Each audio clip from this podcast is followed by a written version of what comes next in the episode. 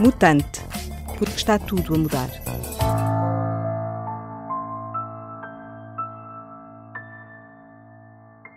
Carlos Moedas é o Comissário Europeu para a Investigação, Ciência e Inovação. Engenheiro e economista de formação, está na Comissão desde 2014 e tem sido considerado um dos seus membros mais ativos. Esta conversa ocorre por duas razões. Porque acabou de ser aprovado o programa Horizon 2020, que tem um orçamento de 80 mil milhões de euros para a investigação e inovação científica e tecnológica, e porque estão em cima da mesa do Comissário decisões sobre questões estruturais como a inteligência artificial e a economia digital.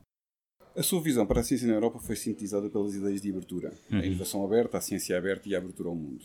Uh, talvez possa dizer que este terceiro objetivo da abertura ao mundo é uma ideia um bocadinho mais política, que tem mais a ver com, com a abertura da Europa e a, a, relação com o resto do mundo, e é uma, ter a Europa como uma plataforma de ciência, mas os outros dois, que implicam abrir a inovação e a ciência, mexem muito com os mecanismos regulatórios, que são diferentes dos 27 países da União. Já estou a excluir uh, o Reino Unido.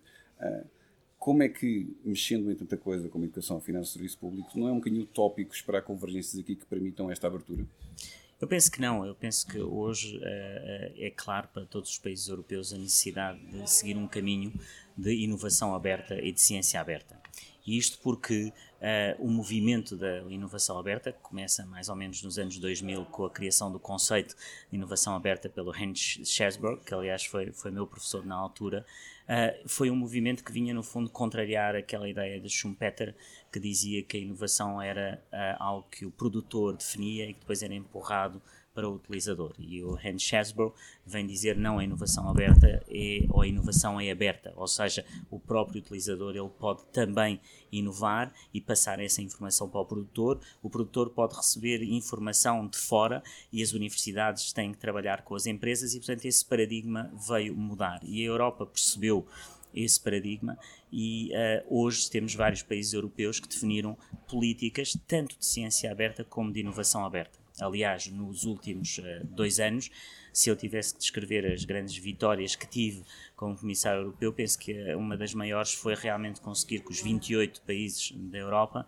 ainda com o Reino Unido, tivessem por unanimidade aceito a decisão que iríamos passar para uma política de uh, uh, open access, ou seja, acesso às publicações aberto, isto é, que os investigadores possam ter acesso às publicações sem pagar e, uh, e também aos dados sem pagar. Portanto, passar de um paradigma em que antes era necessário pagar para ler ou pagar para receber a informação, para um paradigma em que é gratuito ler essa informação, ter acesso aos artigos científicos. Isto é uma mudança muito grande, porque o mundo dos, uh, uh, dos editores e o mundo da ciência foi feito ao contrário, ou seja, era preciso pagar para ler, pagar para ler a ciência, pagar para ter acesso aos dados. Se nós, uh, e conseguíssemos realmente fazer isto, e, e espero que o consigamos, mas a decisão política foi tomada a nível europeu e ela é muito importante, abrimos aqui uh, uma capacidade para a Europa extraordinária em termos de inovação e de ciência. Com esta ciência aberta e com esta inovação aberta, podemos realmente baixar as barreiras entre os vários países e eu estou convicto que a parte mais difícil foi a decisão política e essa já foi tomada uh, pelos Estados-membros. Sim, mas os objetivos de abrir a ciência e abrir a inovação mexem com uma quantidade de coisas a nível regulatório que é diferente nos vários países. Como é que a Comissão pode forçar uma, uma equalização de forma a que se possa avançar neste aspecto. Isso é ou seja, temos dois temas diferentes. Um, um tema de inovação aberta no sentido técnico dessa inovação aberta e como é que isso vai ser feito, e para mim é através da abertura uh, aos dados e da abertura à capacidade de ler as publicações científicas. E depois temos outro ponto que é uh, o ponto que eu chamaria mais o ecossistema. E esse ecossistema, que eu penso que é o que o Diogo está a referir, aí tem a ver com o facto de que um político na área da inovação, um ministro da inovação, um ministro da ciência, não pode resolver todos os problemas da inovação e da ciência. Eles são resolvidos de uma maneira horizontal. Se reparar, aquilo que é o objetivo da Comissão Juncker e desta, desta Comissão Europeia tem sido exatamente isso. Repara as 10 prioridades da, da Comissão Juncker. Uma delas é o mercado único digital, ou seja, como é que baixamos as barreiras digitais entre os países. A, a abolição do roaming. Uh, hoje, quando saímos, essa foi uma grande vitória. A segunda que vamos ter que ter, e que ainda estamos na luta, é o chamado geoblocking, ou seja, que eu, estando em Bruxelas, estou a ver uma série numa, num site português e não seja bloqueado de ver essa série ou essa televisão ou, ou esse conteúdo. Isso é uma coisa que ainda acontece, infelizmente, na Europa. Ou seja, a pessoa em um país da Europa não tem acesso a um determinado conteúdo que vem de outro país da Europa. Esse é um ponto fundamental no quebrar dessas barreiras. É nesse sentido que falo da dificuldade de conciliar políticas a nível Sem dúvida, sem dúvida. E depois temos um ponto mais regulatório, que é aquilo que tem sido feito durante estes anos e aquilo que muitas vezes na política se tornou quase uh, uma, uma frase feita da história das reformas estruturais. As reformas estruturais, a ideia básica da Comissão Europeia era conseguir ter reformas que equalizassem ou tornassem mais homogéneas as determinadas leis, tanto na área dos serviços como na área uh, capital, na caso financeiro da União Monetária e Económica, que conseguissem homogeneizar. E isso é aquilo que nós temos lutado e que é importante para a Europa, porque enquanto não conseguirmos fazer isso, o que vai acontecer é que vamos ter uh, uma fragmentação europeia em termos de inovação, em que cada um vai inovar para o seu lado e cada vez que quer ir para outro país tem que começar tudo de novo. E é esse ponto que, uh, que o Diogo está a levantar e com razão, e que eu penso que é do, das coisas mais importantes para a Europa. Aliás, os estudos mostram que se nós tivéssemos uma, uh, tido a capacidade hoje na Europa, em termos, por exemplo, da diretiva dos serviços, estamos a falar dos serviços uh, no global, ter transposto essa diretiva para todos os países europeus, isso teria tido um ganho de mais de 1% no produto interno bruto da Europa, uh, vendo que o produto interno da Europa são 14 trilhões uh, de euros, isso tem um impacto extraordinário na vida das pessoas, mas não temos sido capazes de fazer isso uh, em vários países europeus. Essa é a grande batalha e é isso aí que nos Estados Unidos funciona, não é? Porque no fundo é um país e a Europa não é um país, são vários Estados-membros, mas temos que ter a capacidade de continuar a ser países mas baixar essas barreiras. Claro. A aprovação do quadro orçamental do Horizon 2020 confirma que ganhou a aposta, tendo conseguido uma transversalidade a nível de, da credibilidade da, da aposta na ciência e na tecnologia. Uh, acha que pode dizer que hoje a Comissão Europeia já vê de outra forma estas questões e que isso é uma vitória desta Comissão e deste mandato? De certa forma, eu penso que, que, que, foi a grande vitória foi conseguir uh, praticamente levar o orçamento daquilo que era a ciência e inovação de 60 mil milhões para 80 mil milhões. Isso foi a primeira grande vitória. Mas mais do que isso, penso que há uma, uma, uma mudança de mentalidades uh, em vários líderes europeus que estão agora, que foram eleitos, estamos a falar aqui do presidente Macron, uh, que nos seus discursos refere a importância sempre da inovação e da ciência. Isso parece pouco, mas é muito. Ou seja, um presidente francês que nos seus discursos declara como o grande objetivo, tanto de França mas como da Europa, a inovação e a ciência, a criação, ele próprio propõe aquilo que nós estamos a trabalhar, a criação de uma agência europeia para a inovação. É uma das perguntas Eu penso que, que, que uh, penso que isso é, é essencial para, para o nosso futuro e penso que esse empurrão francês vai ser essencial para que outros líderes também sigam esse exemplo. Tem causado alguma surpresa uh, o seu papel como teco-evangelista. Uh, não é provavelmente o que se espera de um típico burocrata europeu e acho que o comissário não se enquadra no perfil de um típico burocrata europeu de que algumas pessoas têm essa, têm essa ideia. Uh, tenho lido intervenções suas em que desvaloriza completamente o aspecto perigoso da inteligência artificial, ressalvando os pontos positivos dela. É verdade. Eu penso que um, é uma função nossa política de certa forma, desmistificar uh, esta ideia da inteligência artificial. Uh, eu penso que hoje as pessoas vivem uh, com algum medo em relação a uma tecnologia que só pode ajudar o mundo. E, e, eu vejo isso no sentido que as pessoas imaginam a inteligência artificial como a construção de novos seres humanos como a inteligência humana. E aquilo que eu tenho feito é desmistificar essa ideia e de dizer que a inteligência artificial não é uma inteligência humana. A inteligência artificial é a capacidade que temos ou não de juntar as peças, ou seja, o cérebro humano não é muito bom a relacionar muitos números ao mesmo tempo. A inteligência artificial é exatamente essa capacidade de juntar e de associar vários números ao mesmo tempo. Mas a inteligência humana é muito mais do que isso. A inteligência humana são emoções, são decisões, são experiências. E isso sempre será humano. Portanto, a inteligência artificial vai nos ajudar, no fundo, a fazer uma, um outsourcing, se assim pudermos dizer, daquela parte da inteligência que nós não somos muito bons como seres humanos. Se eu tiver que analisar 10 mil papers científicos de um dia para o outro, eu não consigo ler 10 mil papers científicos. Portanto, se alguém fizer isso por mim, isso é inteligência artificial Mas depois daí retirar conclusões uh, para o futuro, uh, isso é a parte humana. E eu vejo muito a inteligência artificial como essa capacidade de ajudar os humanos a serem mais inteligentes e não menos inteligentes. Mas há também a parte prévia que é como definir os algoritmos que regem a inteligência artificial. Se nós introduzimos preconceitos nesses algoritmos, os resultados serão necessariamente preconceituosos. Ou seja, há todo aqui um quadro regulatório que será necessário implementar. Sem dúvida, eu acho que aqui o que temos é o grande desafio de qual é o quadro de regulação uh, que vamos ter para o futuro e como é que vamos definir esse quadro. Uh, porque aquilo que diz, e aliás, talvez um dos maiores especialistas mundiais nessa área é o Pedro Domingos, que escreveu o chamado Master Algorithm, o algoritmo mestre, uh, se assim podemos chamar, em que ele define exatamente essa problemática de que a inteligência artificial é tão boa quanto os algoritmos que fazem esses cálculos. Ou seja, aquilo que nós temos, como ele diz, uh, passo a citá-lo de cabeça, aquilo que temos que ter medo não é das máquinas invadirem o mundo, mas de algoritmos estúpidos, ou seja, algoritmos que tomem decisões estúpidas, e, isso é, é, é, que é o grande desafio. Ou inteligentes, mas politicamente motivadas. Ou politicamente motivadas. E isso faz parte de definir primeiro politicamente o que é que queremos que a inteligência artificial seja. Portanto, há aí uma escolha política e essa escolha política é feita pelos políticos. Eu penso que deve ser feita de maneira a que a inteligência artificial seja uma ajuda e não algo que venha contra a nós, mas uma ajuda à nossa inteligência, e para isso temos que definir uma regulação em relação a esse futuro que vai ter que ser regulado. Nós ainda não sabemos é como. O Comitê Económico e Social da União Europeia emitiu um relatório em que fala precisamente disso, fala da necessidade do controle humano da inteligência artificial. Uh, vão sair uh, regulamentações, definições por parte da Comissão sobre a inteligência artificial.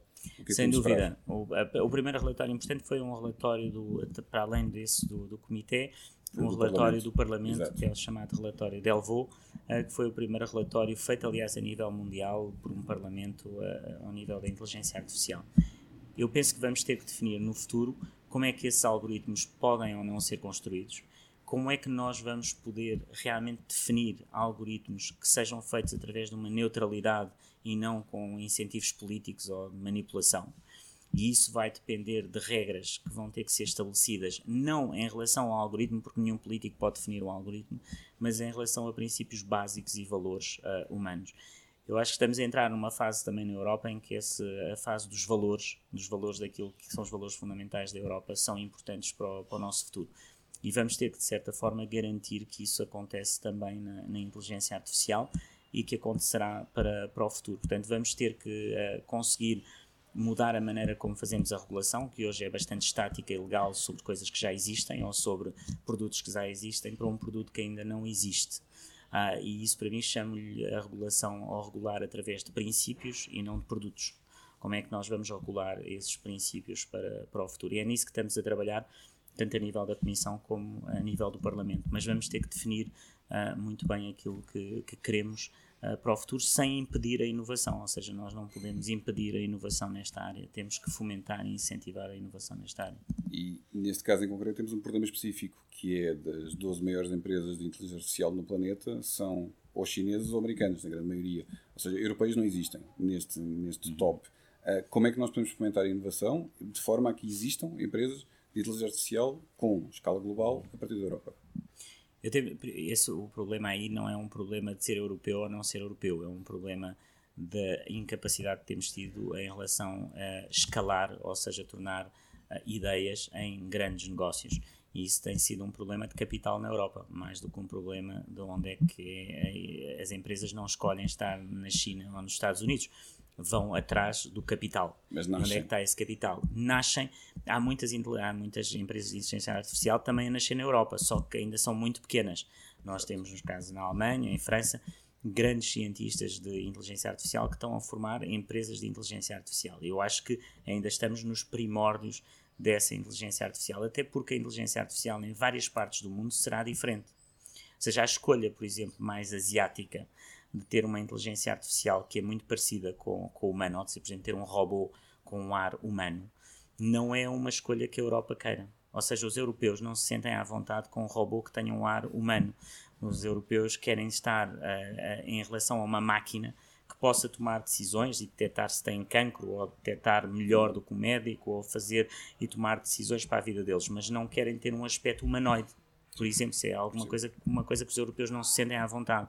Os asiáticos sentem-se muito mais à vontade com isso, portanto, vamos ter diferentes maneiras e diferentes áreas de, de, inteligência artificial. Aquilo que temos que fomentar é o investimento nessa, nessa área, através do que estamos agora a fazer, a constituição de um fundo de fundos de, de capital de risco para a Europa, e em que a nossa ideia é ter um fundo de fundos que possa ter capital de longo prazo.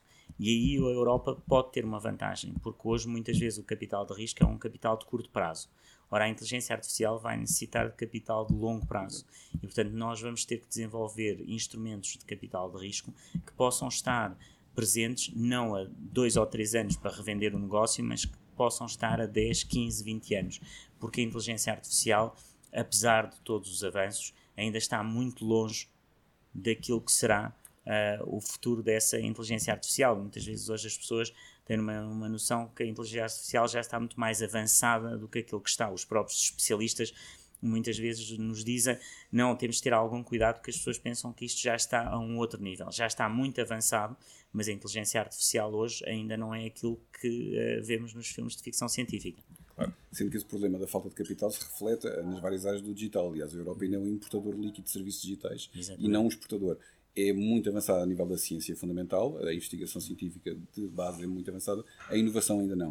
Uh, aliás, uma das acusações que por vezes lhe afeta em Bruxelas é que se preocupa mais com a inovação do que provavelmente com a ciência fundamental. Uhum. Isso é porque a ciência já está implementada, inclusive a nível dos Estados, e a inovação ainda não? Eu acho porque talvez tenha sido porque como a parte da ciência na Europa já é tão boa e aquilo que nós temos já funciona tão bem, que eu me tenha focalizado uh, politicamente mais a falar daquilo em que ainda temos um déficit, que é de, do lado da inovação. E por isso isso talvez tenha feito com que algumas pessoas digam que eu só falo mais de inovação. O que não é verdade, também falo muito de ciência, mas há essa percepção, uh, mas ela é de certa forma propositada. Ou seja, aquilo que nós temos hoje ao nível da ciência fundamental funciona e, portanto, como funciona, devemos manter, mas temos muito a construir na parte da inovação e no financiamento da inovação e como é que vamos financiar para o futuro uh, essa inovação. Como é que vê aquele apelo do Presidente Macron à criação da Agência Europeia para a Inovação? Aliás, o próprio Parlamento Europeu também já tinha referido algo nesse sentido. Como é que vê esse quadro? Essas conversas com o presidente Macron vinham já do tempo em que ele foi ministro da, da, parte numérica e em que ele tinha tido eh, essa ideia e que nós trabalhamos, estamos a trabalhar nelas, de haver uma menor, uma menor fragmentação dos instrumentos de inovação. Uh, e isso tem estado a ser trabalhado e temos muito gosto em ter o apoio do presidente Macron nessa iniciativa a que chamamos o Conselho Europeu da Inovação.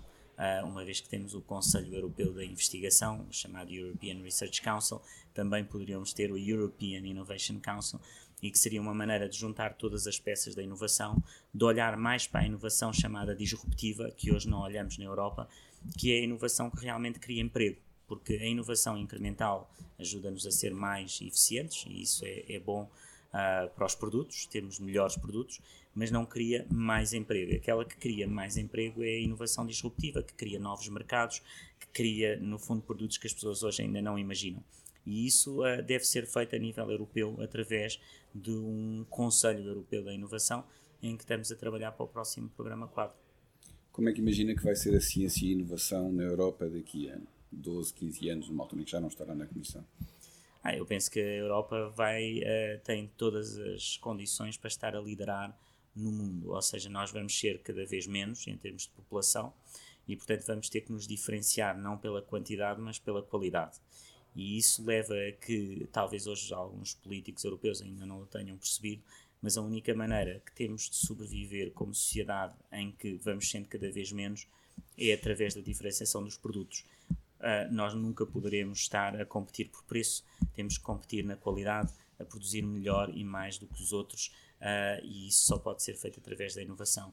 A Europa tem o conhecimento científico, tem essa base da ciência. Eu acho que essa base da ciência será sempre essencial para, para a inovação e, portanto, vejo daqui a 10 ou 12 anos uma Europa como, no fundo, uma Europa que representará.